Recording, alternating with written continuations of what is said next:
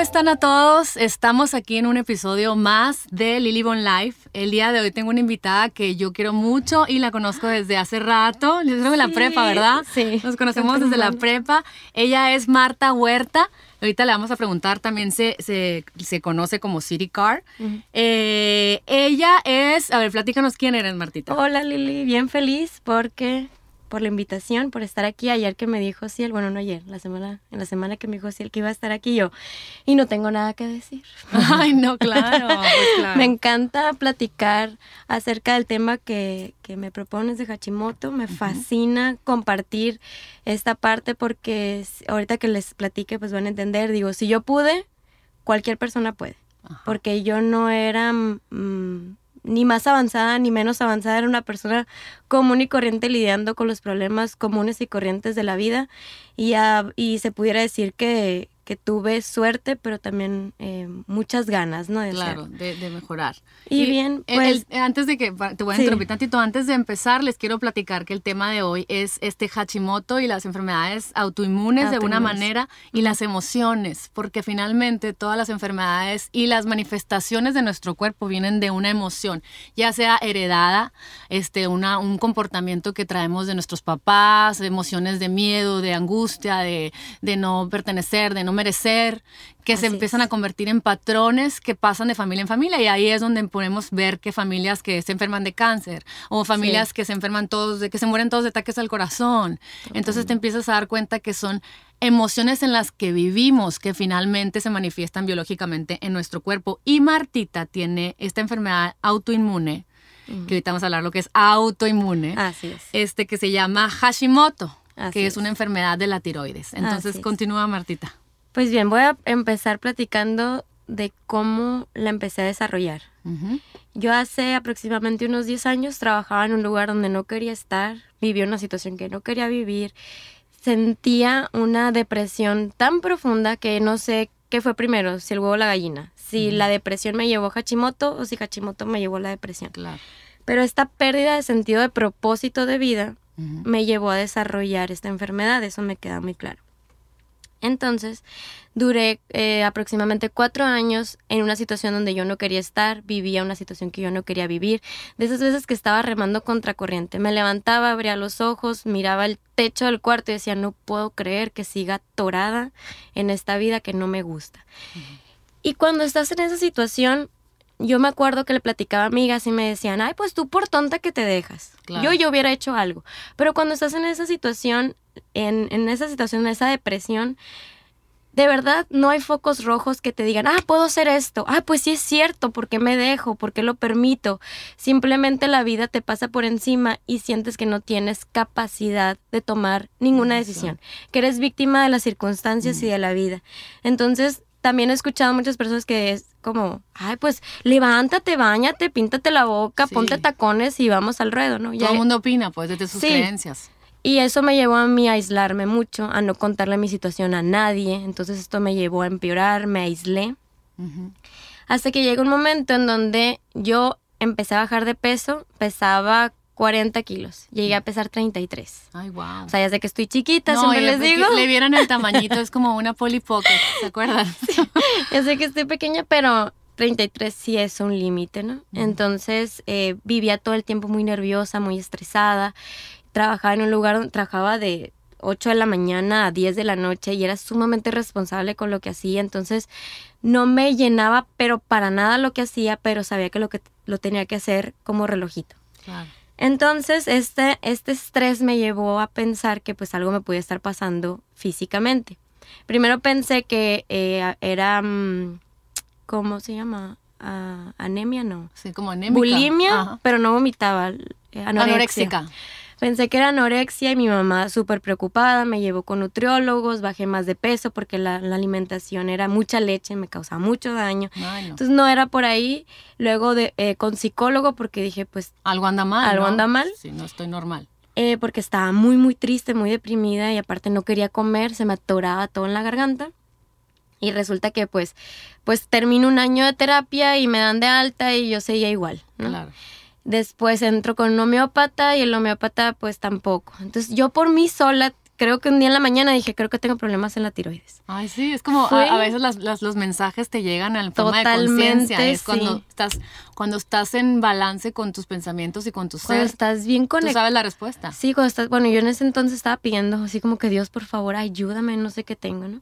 Entonces fui, me hice estudios de tiroides, salieron muy chuecos, los llevé con, me le pregunté a un tío, me mandó con el mejor endocrinólogo y él me dijo, ¿sabes qué? Si no hubieras venido conmigo, te hubieras dado de topes porque esta enfermedad no se diagnostica tan rápido, es Hashimoto.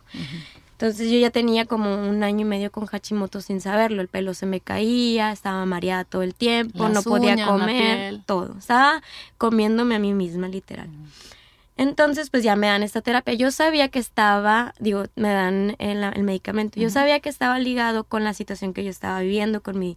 Pero como intuición o como... Como intuición. O, porque te estabas, eh, empezaste a leer y a aprender, ¿qué fue? En mi, cuando tenía 17, 18 años, empecé a estudiar mucho acerca de metafísica. Ok. Pero lo solté. Entonces, ahora que yo tenía esa situación, yo sabía que algo estaba ligado.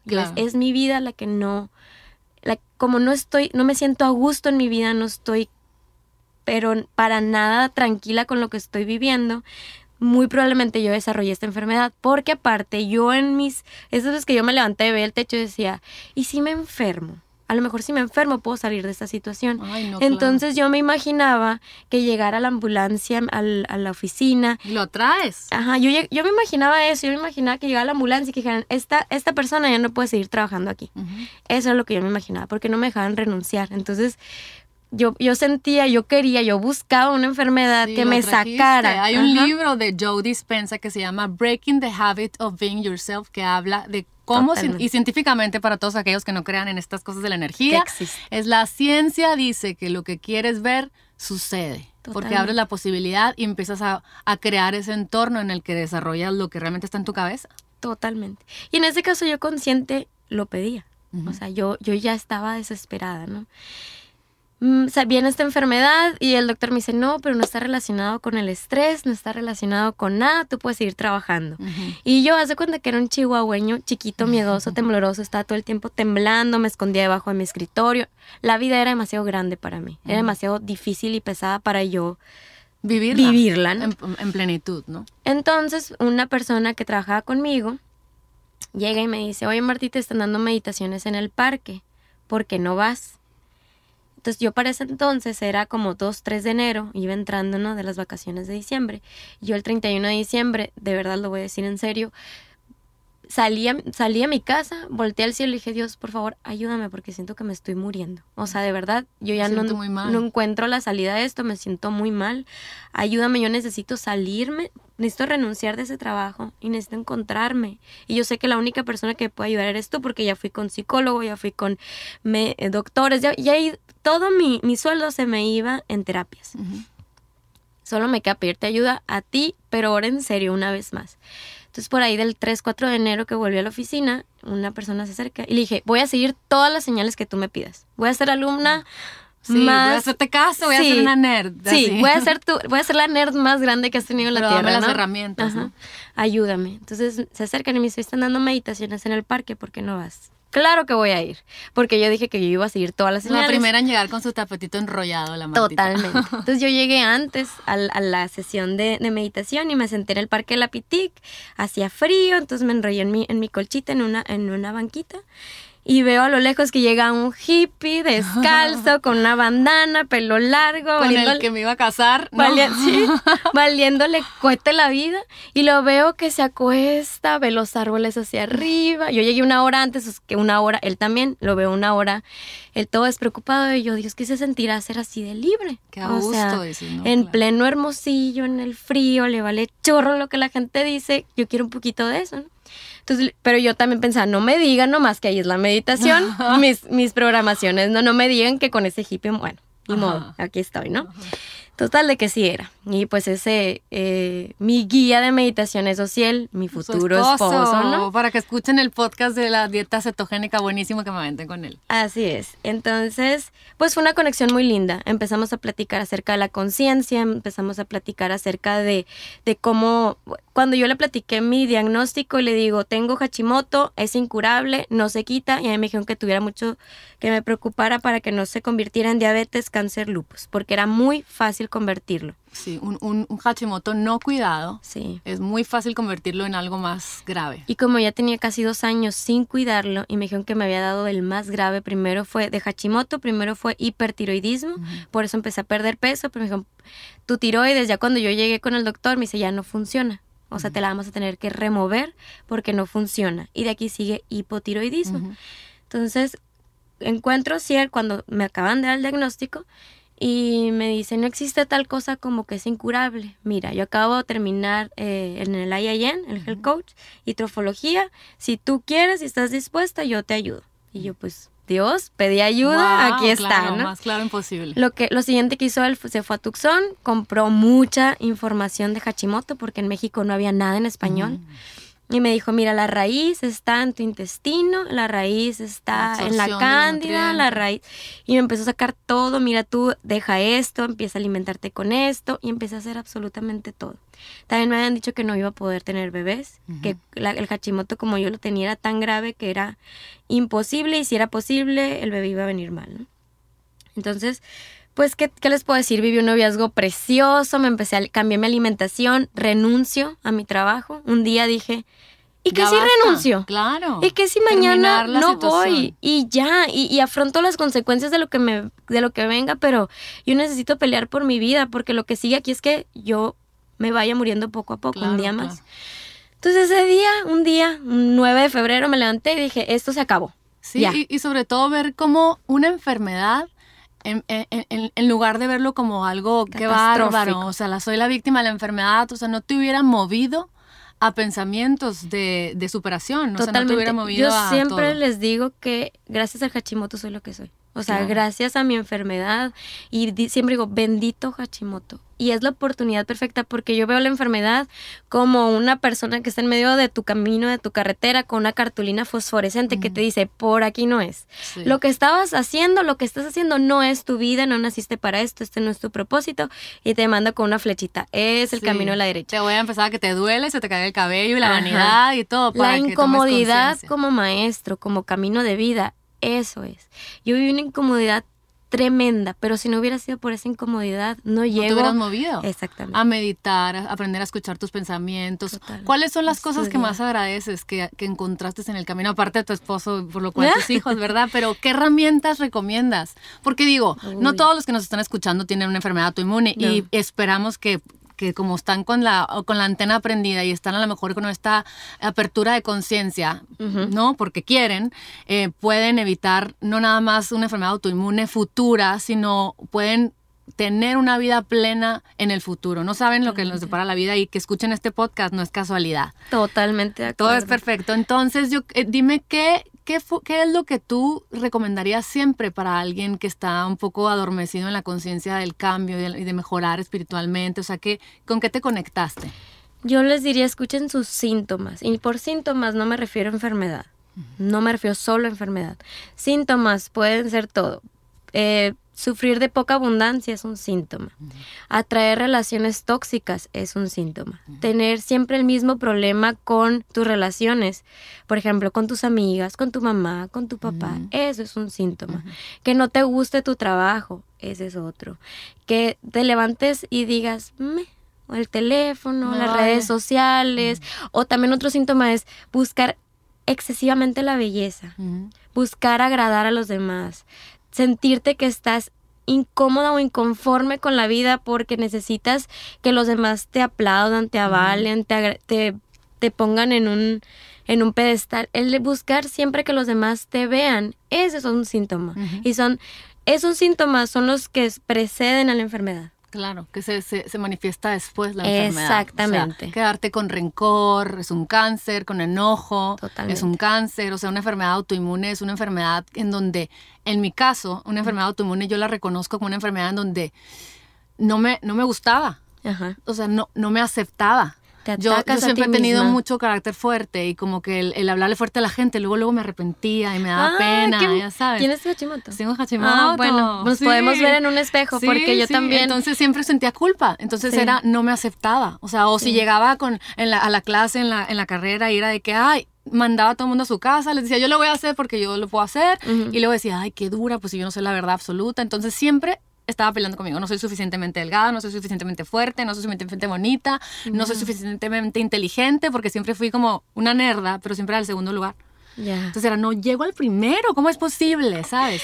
Entonces mi cuerpo fue, pues me casé Ujú. y, y tuve una situación familiar ahí como que me costaba y, y yo no me aceptaba a mí misma. Ok. Y, y- luego tuve un hijo y bueno, como que fue, fue mi cuerpo diciendo, bueno, como no te quieres, toma, Ajá. apréndete a querer y a escuchar. Lo ¿no? importante de, de la raíz de cualquier enfermedad autoinmune es el ataque propio, porque si nos vamos a la raíz eh, fisiológica, cómo funciona una enfermedad autoinmune, es tus mismos anticuerpos te atacan a ti mismo. Entonces, tus mismos anticuerpos te atacan el órgano donde tengas más bloqueado, un chakra más bloqueado. ¿Qué soy yo? En ¿Decir es- de más o, decir, de menos? En este caso, el Hashimoto ataca la tiroides, porque es donde entendí, yo me guardaba una verdad que yo no podía decirle a nadie. Entonces es como mi cuerpo diciéndome, no, te estás atacando a ti misma, te estás toda confundida, entonces tu, tu, tu sistema inmune se confunde y ataca a tu tiroides pensando que es una enfermedad. Entonces ahí fue donde entendí por qué se, se vio atacada mi tiroides a manera de, dejas de decir lo que quieres decir, aquí te va la señal. Yo lo que recomiendo mucho en terapia, en talleres, es hacer un plan de acción. A mí Claro. si algo me sirvió fue hacer un plan de acción que fuera de acuerdo a mi idioma. Porque puedes ir con algún coach de vida y te van a decir esto, esto y esto. Se trata de lo que a ti te haga sentido. Mi plan de acción consistió en voy a meditar, voy a salir a caminar todos los días porque amo caminar, voy a, voy a bailar porque amo bailar, voy a, voy a hacer lo que a mí me gusta hacer y siempre está muy ligado al arte, muy ligado a una conexión personal. Hay veces que me quedo sola en la casa, pongo la música a todo volumen y me pongo a bailar como loca, cantar, me subo arriba de la sala, arriba de la mesa. Está muy ligado Pero también. no nos permitimos porque Ajá. pues la creencia de que mm, ¿Qué van a decir? Bueno, buenas noches yo, aquí, ¿no? yo lo que lo que trabajo mucho es con la sanación del niño interior, porque si hay una enfermedad en el presente es por una situación que se vivió en la infancia que Sí. no nos permite esas programaciones que se van pasando de generación en generación en generación, que nos dejan en un cuadrito sin poder respirar y de pronto decimos, pues ¿quién soy? Claro. ¿No? ¿Qué- qué? Si a mí me gusta bailar, ¿por qué no me lo permito? Sí, claro. Ahora me... me, me- O sea, ¿dónde escuché que a lo mejor mi mamá o mi papá dijeron, ay, qué ridícula, ridícula. bailando ahí? Ajá. Y no me lo permito. Exactamente, O sea, porque todo lo que escuchamos desde el vientre hasta los siete años, lo que escuchamos de mamá y papá, Ay, me trauma, qué responsabilidad. Sí, pero sí, sí, porque somos mamás y Sí. estamos en esa edad. Entonces, eh, todo lo que escuchamos en esa edad se creó una conexión eh, neuronal tan fuerte como una cicatriz. Mm. Son patrones que no los podemos decodificar tan fácil. Sí se pueden decodificar con trabajo interior y con trabajo, ¿no? De Puedes conciencia. hacer conciencia, pero para, para, para hacer esa gimnasia mental y no volverlo a Totalmente. repetir es, es, es chamba, ¿no? Tienes que Es trabajo. Es trabajo, exactamente. Entonces yo siempre les digo, hagan un plan. Siempre el arte te va a llevar a trabajar y hacer esa neuroplasticidad, que es cuando podemos decodificar esas conexiones neuronales, esos patrones neuronales limitantes y los podemos llevar a una recodificación con un patrón neuronal potenciador, le podemos decir. ¿Cómo, ¿Cómo te puedes cachar cuando, o sea, como en lo que has vivido y has aprendido, cuando empiezas a repetir y estar en estas emociones? O sea, de que es que siempre eh, me topo con gente súper súper fuerte, súper enojada, en la cual yo soy tan linda y, y por más que hagan, no me quieren. Y luego, te, y luego te cachas que también con la cuñada y de repente con tu amiga. Lo que pasa es que ahí la vida es tan fabulosa que tú vas atrayendo a tu vida lo que necesitas para, Para poderlo sanar. observar Ay, y sanar. Entonces, absolutamente todo lo que vives, por más víctima que tú creas que seas, tú lo propiciaste. Y por tú estoy hablando tu alma, porque ahí donde nosotros, nuestra personalidad, ve una catástrofe, cómo la, la persona se acercó a mí con otra vez me volvió a traicionar o, o porque me volvieron a de poner el cuer- mí. Sí, donde tu personalidad ve una catástrofe, tu alma ve una oportunidad ilimitada de crecimiento. ¿Y cómo? O sea, si yo me enteré que otra vez volvió Ahí, a, a juzgarme a alguien. el, en lo que está entre medio es el ego. Porque el ego es el que te pone a ti en una postura de víctima. Tú eres la buena, mira qué buena eres. Tú yo todo lo haces bien. Tú impresionantemente eres lo mejor. Tú no te equivocas, Martita, y ve los demás cómo te tratan. No es justo. El ego es el que te habla esa voz de que no es justo, entonces te encierras en yo tengo la razón y los demás tienen la culpa. Y aquí no se trata de razón y culpa. Se trata de que tienes frente a ti un síntoma, tienes frente a ti un acontecimiento, tienes frente a ti una situación y puedes tomar dos vías, la de la víctima o la de la persona súper poderosa que cuando tú ves eso dices, ah, es que hay algo en mi interior que necesito sanar y esta persona amablemente y entre paréntesis no tan amable me lo está mostrando. Claro. Entonces, nosotros somos espejos, somos imanes. Atraemos a nuestra vida y aquí lo voy a explicar porque está bien padre. Lo que nosotros pensamos, lo sentimos. Lo que nosotros sentimos, lo vibramos. Y lo que nosotros vibramos es un punto de atracción a las futuras situaciones. ¿Por qué? Porque yo voy a ver frente a mí aquello que yo estoy creyendo, pensando, sintiendo Vibrando. y vibrando. Ay, me puse chinita. Entonces lo importante Sí. aquí es que tu alma te dice, a ver, si tú no te puedes ver a ti misma porque dices que eres demasiado perfecta, entonces te voy a traer una persona que te muestre el conflicto. Sí, claro, porque te sales de tu. Si yo tan linda Ajá. me estoy Entonces- cabronando, entonces Ajá. no soy eso. ¿no? Exactamente. Entonces, ah, si lo veo allá afuera, entonces la regla de oro, si lo veo allá afuera es porque lo tengo aquí adentro. Claro. Surfeen la ola de la incomodidad del ego y van a encontrar una impresionante sabidur- vasta sabiduría para crecer. Porque tú puedes decir, soy bien buena y me sigue pasando lo mismo. Si me sigue pasando lo mismo es porque tengo creencias que avalan esos pensamientos que yo tengo. Y si yo tengo esos pensamientos, estoy sintiendo, estoy vibrando. Por ejemplo, si yo creo que toda la gente es mala porque cuando yo estaba pequeña yo escuchaba, y la gente qué bárbaro, la gente es, muy sí. mala la gente. ¿Te Mira, la crees? Es que es lo peor del caso. si, si esos consejos te dieron, mira, mijita, si la gente te puede ayudar o no ayudar, no te van a ayudar. Si la gente en el carro te Sí. puede dar el pase, no te lo van a dar. Si se te cae una cartera, no te la van a a la gente le vale. Y, y jalas eso. Si la gente es, la gente es muy mala, la gente es muy... Y lo que escuchamos en nuestra primera infancia se quedó grabado como una cicatriz en nuestras conexiones neuronales. Entonces, ¿qué voy a pensar del día a día?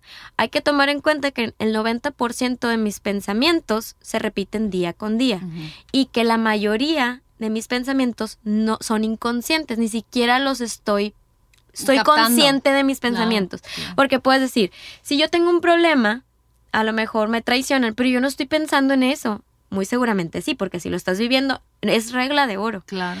Entonces, si yo estoy oye, estás caminando el mismo pasillo. totalmente. Igual, es que volvieron a hacer esto, es que volvió a pasar lo mismo y dices Parece tú, una broma, claro, pero es nuestra alma que dice, ok, Martita, otra vez. ahí te va. Yo voy a tener paciencia y te voy a... te- A ver te si voy pasas a- el examen, Te voy a seguir poniendo la misma piedra para que te sigas tropezando hasta que la piedra es inmensa y tú dices, wow, güey, yo no la puedo patear, Claro. tengo que hacer algo. Y ahí es cuando empieza el plan de acción. Y esas cosas muy grandes, esa piedra tan grande, son momentos en los que tienes la oportunidad de cambiar el patrón. Totalmente. Y es cuando llegan enfermedades, tragedias, muertes, cosas que entonces ya tiene que cambiar el entorno. Algo porque tiene que- no vistes las piedritas que la vida te iba poniendo. Así es. Entonces, si yo creo lo que creo, ¿cómo voy a pensar? Según lo- mis creencias. Si yo pienso lo que pienso, si todo el tiempo estoy pensando, no, sí, la gente es muy mala, la gente es muy mala, la gente, ¿qué emociones voy a evocar? Sí. Frustración, enojo, ira, coraje. Voy a ver una persona y le voy a decir, ¿tú qué? ¿Qué me estás viendo? ¿No? Sí, ajá. A mí se me puede caer una cartera en la calle.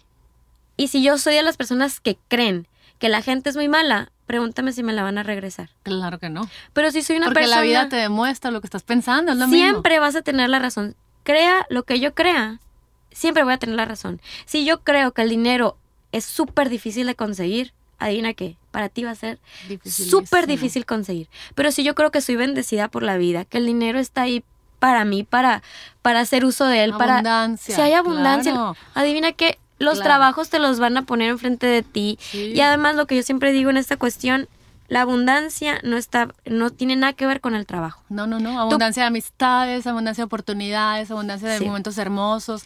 A mí, a mí me encanta de Tony Robbins, ¿no? Sí. Este, este psicólogo y, eh, ¿cómo se dice? Autor Este motivacional. Autor motivacional, porque dice, todas las mañanas yo, dice él, necesito recordarme para poder vibrar en esa positividad incantations, pero son afirmaciones positivas, en donde yo como los locos me, me, me, pongo a decir, yo soy abundancia, yo soy fuerza, yo soy amor, porque como la verdad mi inconsciente no lo está creyendo, pero ni para más, y, mi familia no me ayudó a creérmela, pues voy a cambiar esa plasticidad neuronal y voy a hacer que mi cerebro se la crea, que eres amor. Totalmente. Entonces te lo dijiste tanto en conciencia que cuando estás en el Costco y, y algo se le cae a alguien, es como ya eres amor, ayudas en vez de estar, pues sí, pero a mí se me caen las cosas y nadie me ayuda y te levantas enojada. O sea, entonces empiezas a formar este vínculo con el mundo, el universo y la energía en donde tú eres amor. Así es. Alejandra Plaza, mi maestra, nos explicó que es importante llegar como a tu mejor versión, ¿no? Ponte el traje de tu mejor versión siempre. Entonces, ¿cómo llego a ello? A lo mejor fake it till you make it, como dice Yogi Vaya, ¿no? Al principio lo tienes que fingir hasta conseguirlo, así como eh, Tony Robbins, que, que todos los días se repite a sí mismo esas afirmaciones porque estás abriendo una brecha. Estaba siguiendo yo un camino que no era el mío y me llevó a enfermedades, me llevó a toxicidad, me llevó a relaciones tóxicas me llevó a poca abundancia, entonces tienes que abrir la brecha camino a la otra carretera que es tu mejor versión. Entonces, esa carretera es incómoda, porque por ahí piensan que el camino a la conciencia es andar así como flotando, flotando y que todo te caiga bien, amoroso. Y la verdad es que es un camino muy duro donde tú todos los días te recuerdas, hoy soy amor. Y donde todo el mundo te recuerda, no, no eres amor por esto. Y tú, no, que sí soy. Que sí, soy. Y puedes caer. Claro. Porque somos humanos, ¿verdad? O sea, yo me acuerdo de Jesucristo que dijo, Dios mío, ¿por qué me has abandonado? Pues así les bromeo yo a mis amigas. Ay, Dios mío, ¿por qué me has abandonado? Yo también me puedo. Sí. ¿no? Y la otra vez yo me enganché en una plática. Alguien me había hecho una injusticia así como que, otra vez. Y que ahora voy a responder. Uy, no que eres coach de vida. Y yo, soy humana. O sea, de verdad, discúlpenme, me engancho. Todos los días me levanto, medito, hago yoga, trabajo me pongo los aceites, hago protocolos. Es un camino, no es una, un destino. Exactamente. Es un camino donde, ok, esta persona me mostró una, un aprendizaje, ok, lo voy a tomar con la mejor es otra oportunidad sabiduría, exactamente. La gente que me muestra, en lugar de que me duele el ego,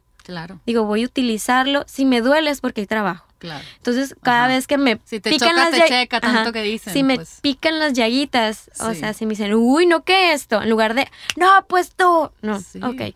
Inhalo, exhalo. Sí, es cierto, tienes razón. Terminé diciendo, tienes razón, discúlpame, me enganché y no es por ahí, discúlpame. Sí, Aquí pues estoy si me necesitas. Es, estar pues. en este continuo crecimiento, de observar que cada cosa que te pica te, te, te mueve. Y, y cada cosa que ves en alguien que no te gusta es porque hay algo que trabajar aquí. A lo mejor no te gusta que esta mujer suba fotos de tal manera. ¿Por qué? ¿Por qué? Porque ella se se permite lo que tú, no, te, permites. Hay tres, siempre les digo que cuando te choca, te checa y a lo mejor les duele al ego. Sí, claro. Y ese es el Porque no, yo nunca haría esto. Pero pues. Hay tres razones. Una es porque tú lo haces y no te das cuenta en tu inconsciente porque tu ego te dice que tú eres perfecta, entonces por eso lo puedes ver en los demás. Tu alma dice, velo en los demás, que te molesten los demás para que hagas un trabajo, ¿no?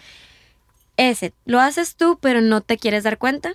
La siguiente es, lo traes en semilla si tú hubieras tenido, la, hubieras vivido la misma situación que vivió ella, la misma infancia, el mismo dolor, las mismas situaciones, a lo mejor tú también reaccionarías como ella. Te da compasión, porque empiezas a entender que cada quien está viviendo pero su camino. cuando te choca no te da compasión. Ah, cuando te choca dices, yo no lo haría como ella. Sí, lo juzgas. Lo pues. juzgas, pero dices, hey, momento. O sea, Tú no sabes qué vida tuvo, qué infancia, qué situaciones ha vivido, qué rechazos ella ha vivido en su vida, cómo a ella la han lastimado, a lo mejor sufrió bullying en la escuela. Tú no sabes. Si tú hubieras vivido todo eso, muy seguramente te eh, hubieras hecho igual. Entonces, por eso lo puedes ver, lo traes en semilla adentro, pero no se te ha desarrollado.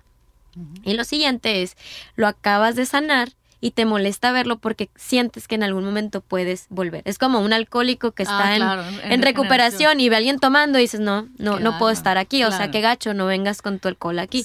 Porque es, esos son estas tres maneras y eso que te choca es tu maestro. Sí, y poner límites, porque muchas veces, o sea, en mi caso, que era Hachimoto, la no aceptación, pues yo quería ser súper linda con todo el mundo para que me quisieran. Ah, y, y, y, y, eso del chakra era de que yo voy enfrente en el carro y yo, ay, no, yo atrás, está bien. Yo, yo me, cuando íbamos amigas hacía viajes, era de que yo pido las camas y yo, no, el piso está bien. y el chakra cerrado, porque, porque me daban ganas de voltear y decirles, oye, can, yo llegué primero, yo voy en la, en la cama. ¿sabes? Haz de cuenta que estás diciendo mi personalidad. Y, y la verdad es que es muy muy duro porque cuando, pero, pero gracias a Hachimoto, yo puedo observar, a ver, eh, oigan, eh, eh, no sé, una fiesta hoy en la noche, y yo antes hubiera dicho, te llevo pastel, pero te llevo no sé qué, pero te llevo no sé cuánto, ahora es silencio, ¿qué, quiero hacer hoy? O sea, sí quiero ir, pero quiero llevar algo, no, no voy a llevar nada. Y si me juzgan, pues no importa, pero hacer lo que me nace desde mi paz, que es, hoy estoy cansada, no me van a dejar de querer si no llevo la botana, ya, ya, después, cuando sí tenga ganas, les preparo, les cocino con Y no hubiera puesto límites y no, ¿sabes? Entonces la vida te, me puso esta piedrona, como nos platica Martita, y, la verdad es que me costó, fue un empedrado muy duro en el que me empecé a observar sí. complaciente, de, no amor propio, y, y, que dices tú, oye, yo valgo por lo que soy. Cuando te faltas el respeto de todas las maneras posibles, al no poner límites, la enfermedad se empieza a gestar. Sí. Punto. Lo acabo de ver ahora terminando con Enrique Corbera, no sé si. Ay, sí, de discodificación. Ajá, eh, acabo de terminar un certificado con él y fue así como, para empezar, desde, desde que yo viví esta enfermedad, lo primero que dije fue, yo quiero aprender, yo quiero entender, yo quiero entenderlo todo, ¿no? Entonces cuando empecé a, trabajar con Ociel en su alimentación, cambié mi estilo de vida, renuncio, me voy de viaje, me voy de luna de miel. Se me olvida, no te puedo explicar, se me olvida que estaba enferma. Se me olvidó. Yo me dejé de asociar con Hachimoto. Durante seis meses me tomaba la pastilla, pero... No lo pensabas. Regreso Regreso a la luna de miel, regreso a un eh, festival del chef, que Ociel iba, iba a hacer eh, comida para, ¿no?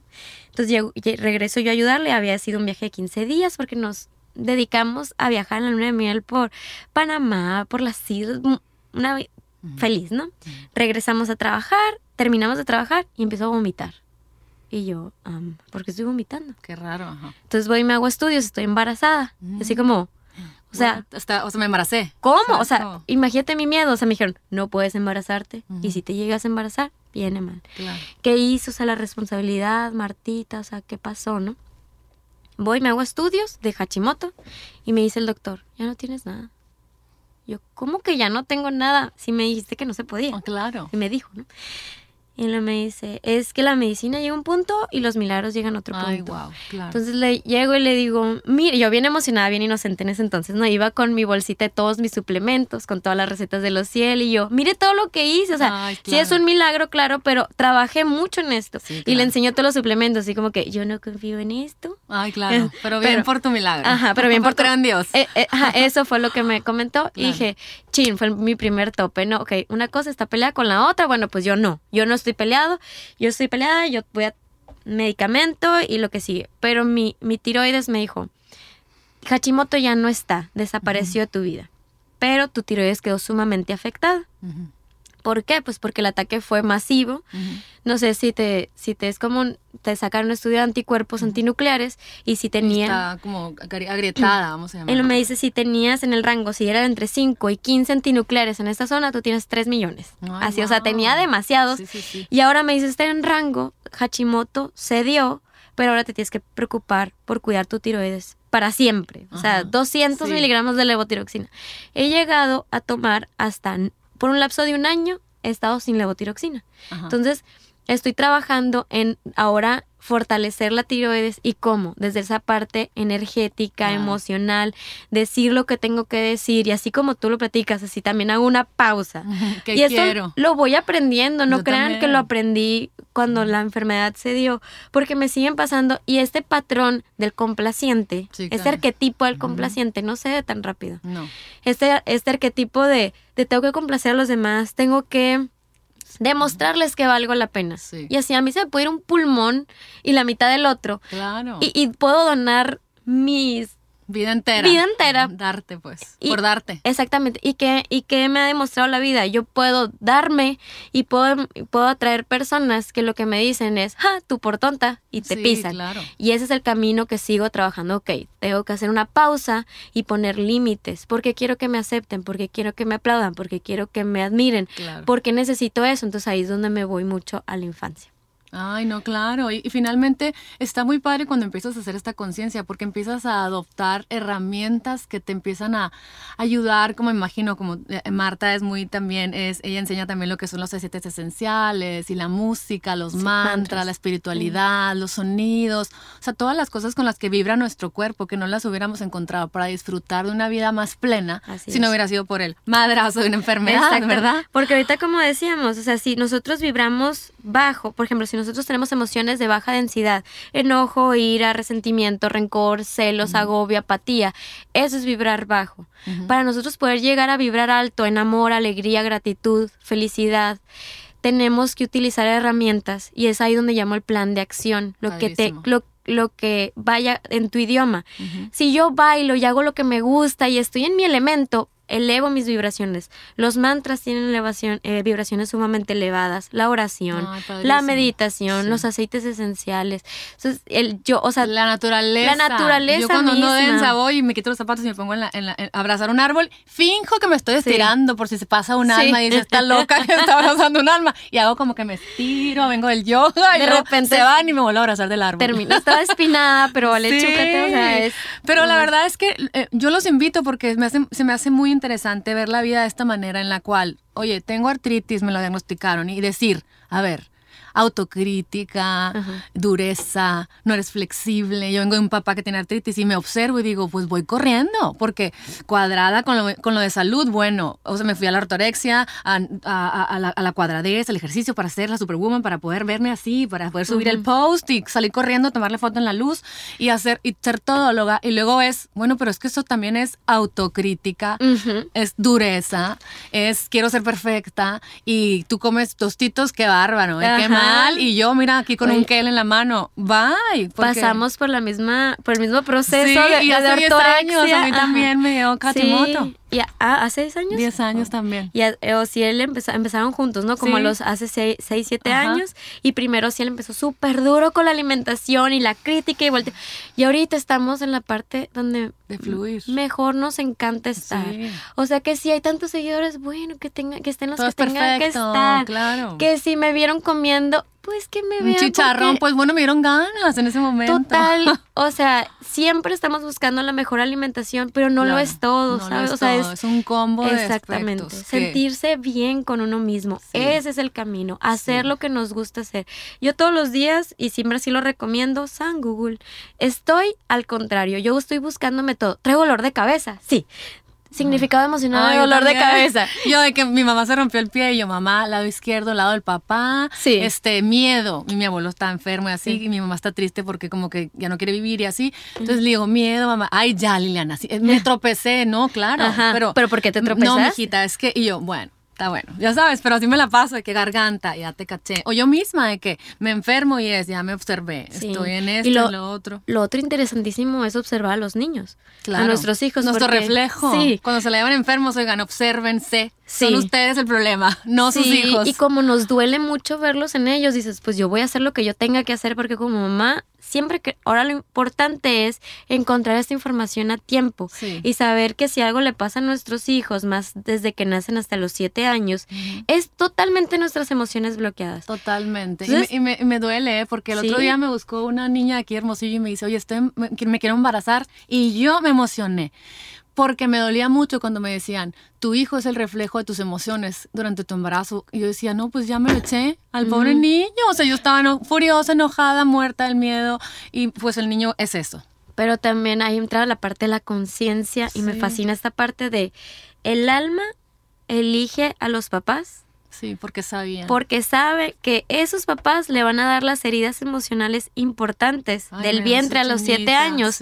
Porque adivinen que esas heridas que nos dieron en la infancia son las que nos van a catapultar al crecimiento. Totalmente. Y, qué raro lo que se me ocurrió, pero el otro día vi la película de Elton John. Y, y, todo el dolor que vivió y, el rechazo de su papá pero lo hizo ese ícono de, de, música, de luz, de, libertad, de, ¿no? O sea, eh, eh, de, que le valiera que lo juzguen y que alegra la vida de la gente por medio de la música. O porque no, no lo malo es malo ni lo bueno es bueno, porque siempre les digo, los apapachos ¿qué te dan? Ay, lo estás haciendo súper bien, mira qué bonita, felicidades. Te deja en el mismo lugar, porque ¿qué cambio vas a hacer? Estás bien. Totalmente. Pero lo negativo te pone un cohete, o sea, te pone a hacer el plan de acción. Hay personas, llega momentos en donde te puedes bloquear, ya ves que te puedes bloquear por décadas, sí, sí, por 20 años, por 30 años. La enfermedad crece, crece, el medicamento, pero no hay más de ahí. Y ya después dices, ¿sabes qué? Fregada con todo. O sea, yo voy a hacer lo que yo quiero hacer, lo que yo siento que es por ahí. Entonces la enfermedad como camino de crecimiento, la enfermedad siempre te va a hablar para crecer. Si tú decides bloquearla es muy válido, pero también saber que hay mucho por hacer. Así es. Ay, pues podríamos seguir hablando por horas. Que mira, ahorita que empezó con lo de los hijos, me impacta, ¿no? Como, como el camino que les hacemos, el que si les queremos evitar que las, las heridas, porque ahí estamos las mamás helicóptero, pero ellos tienen que herirse y tienen que caerse y tienen que golpearse. Y, bueno, la verdad es que le vamos a volver a invitar a Martita, porque la verdad es que aparte se expresa hermoso y espero que les haya servido mucho. Te agradezco mucho tú. Gracias. Que hayas aceptado te lo juro que ahí es donde el universo conspira, ¿no? Porque me los encontré eh, aquí en Hermosillo de visita también y, se me prendió el foco yo. ¡Claro! ¡Qué padre hacer podcast! Entonces, bueno, te quiero agradecer de todo corazón y, pues, no. Nos vemos en la próxima. Muchas gracias por estar escuchando y la verdad es que yo siempre aprovecho cualquier oportunidad para, porque esta información tiene que tocar corazones. Sí. Tiene que salir. Entonces, muchas gracias por ser encantada. Puente generador. No, porque finalmente la mi como Lily Von Life es realmente eh, integral. Es aprender de, de, todas las herramientas que tenemos ahí esperándonos para poder ser nuestras mejores versiones, para ser mejores personas, personas más integrales, personas que, que realmente vivan eh, felices, ¿no? o sea, que encuentren esa felicidad en, en, lo bueno, en lo malo, en la carencia, en todo, para darse cuenta que es parte del camino y que nosotros escogimos este camino. Totalmente. Y entonces, pues, muchísimas gracias. No hay errores No hay errores. Muchas gracias y nos vemos en Un la abrazo, bye bye.